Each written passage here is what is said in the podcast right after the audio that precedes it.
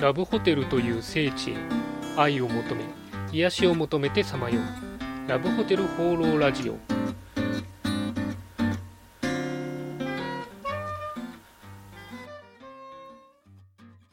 ということで今週も始まりましたラブホテル放浪ラジオ第69回パーソナリティのラブホテルファンブログ管理人です、えー、気がつけばもう12月がすぐそこまで来ていますけれども皆さんいかがお過ごしでしょうか？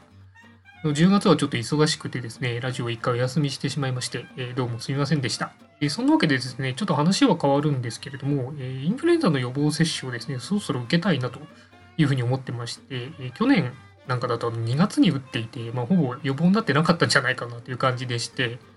今年こそはと思ってるんですけども、どうもこの時期から去年もそうだったんですけど、思ってはいるけど忙しくて受けられないというのが続いていてですね、えー、ちょっと今年こそは計画的に受けなきゃいけないななんていうふうに思ってます。あの予防接種受けられる方早めにぜひ受けてください。えー、そんなわけで今週もよろしくお願いします。今週の気になったラブホテル情報はい。ということで私が独断と偏見で今週気になったラブホテルに関する情報をご紹介するこのコーナー。今週のテーマはこちら。新橋アンダーグラウンド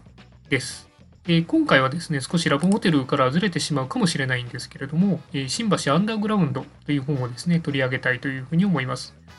この本なんですけれども、えー、本橋信弘さんという、えー、ノンフィクションライターの方がですね、えー、新橋の歴史であるとか、そこで生きる人を紹介した本になります。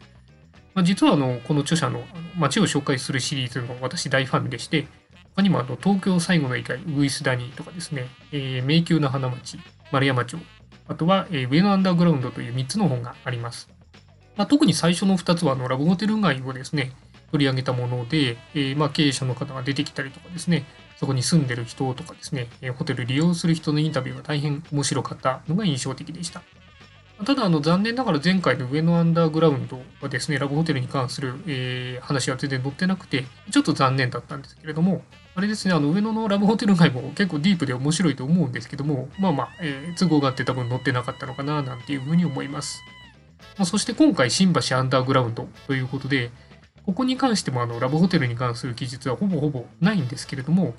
まあ、あの唯一あのレンタルルームが取り上げられていて、ここでの風俗利用というところが少し話が載っていました。まあ、単純にラブホテルがないんで、新橋は。えー、まあ、それが何でかっていう話も載ってたんですけども、まあ、新しい許可が下りないからレンタルルームがもうラブホテル代わりに使われてるよっていう話でしたね。あの風俗事情に詳しい方だとの新橋のあたりのレンタルルームの状況なんていうのはよくご存知かもしれないですけどもね。ちなみに、あ全然余談なんですけど、あの新橋最寄りのじゃあラブホテルってどこかっていうと、昔あの五反田、まあ今も実際五反田なんですけど、五反田のイメージはあったんですけど、実は多摩地域の近くにですね、えー、ラブホテル的な利用ができるビジネスホテルがあるそうで、まちょっと私も、えー、知った時は、あ、そうなんだというふうに驚いたのを思い出しました。で話を戻して、えー、じゃあ、新橋で新しいホテル、ラブホテルの許可が下りないのは何でかっていうところで、まあ噂レベルだったんですけど、新橋の警察署がですね、えー、キャリア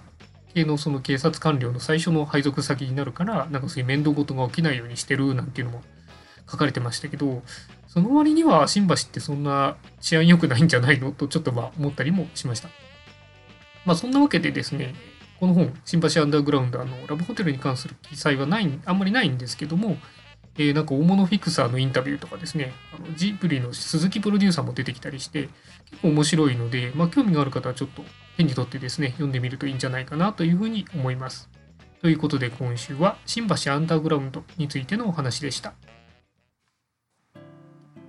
はい。ということで、ラブホテル放浪ラジオ第69回、いかがでしたでしょうか？あの、年内にですね、えー、ぜひもう一回は放送したいなというふうに考えています。ついに次回は70回なので、まあ、切りよく終われればな、なんていうふうに思っています。あの、冒頭でお伝えしたインフルエンザの予防接種と同じでですね、えー、計画的にやっていきたいと思いますんで、えー、頑張ります。はい。えー、そんなわけで、この番組では、ラブホテルに関する疑問、質問、番組への感想、何でもお待ちしています。お気軽にコメントまたはメールフォームから投稿いただければというふうに思います。それでは今週も良いラブホテルライブを管理人でした。